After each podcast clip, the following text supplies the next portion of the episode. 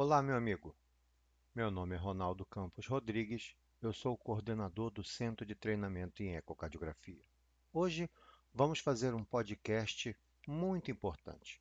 Vamos entender as recomendações para o uso do ecocardiograma transtorácico tanto na síndrome coronariana aguda como na síndrome coronariana crônica. Veja, inicialmente vamos falar sobre a síndrome coronariana aguda.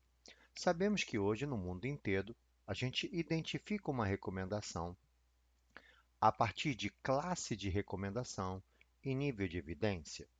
Vejam, quando eu penso na síndrome coronariana aguda, existem cinco situações que são classe de recomendação 1, nível de evidência C ou B.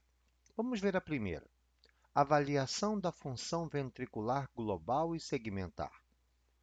Para essa avaliação, o ego transtorácico na síndrome coronariana aguda é classe de recomendação 1, nível de evidência C.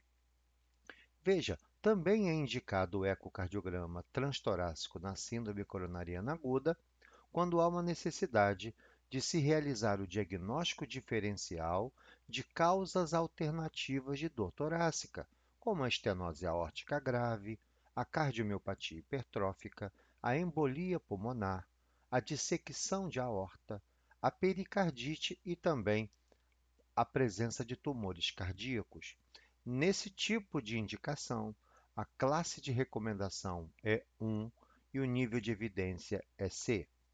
Também podemos realizar o eco transtorácico na síndrome coronariana aguda naqueles pacientes onde existe dor torácica com instabilidade hemodinâmica e suspeita de uma origem cardíaca.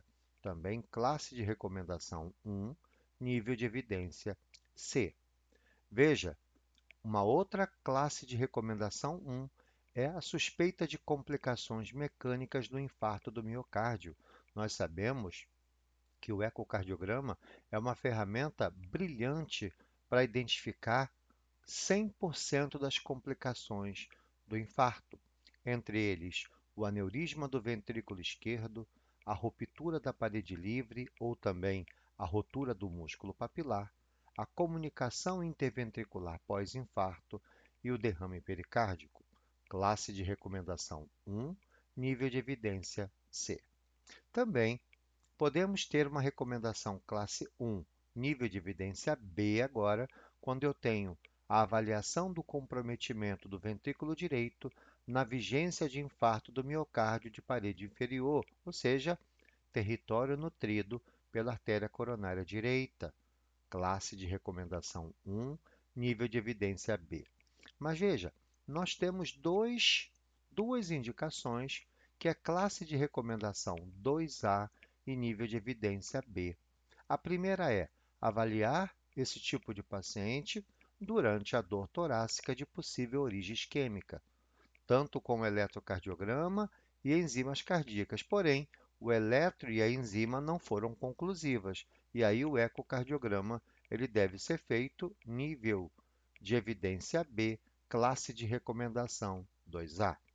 Também para o cálculo do strain longitudinal global, por meio da técnica do speckle tracking, como adjunto aos algoritmos existentes de diagnóstico e classificação de risco em pacientes com suspeita de doença coronária.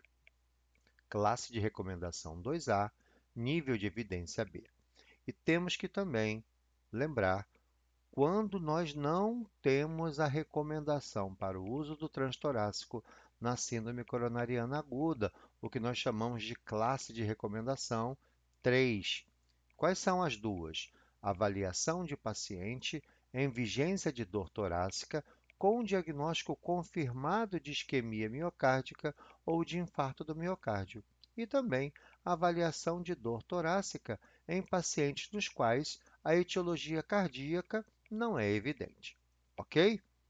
Muito bom. Agora, vamos também lembrar quais são as recomendações para o uso do ecotranstorácico agora na doença coronariana crônica.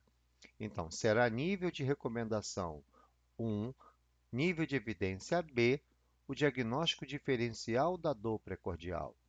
Também será classe de recomendação 1, nível de evidência B, avaliação inicial da função ventricular esquerda como indicador prognóstico, mesmo em pacientes sem evidências de insuficiência cardíaca.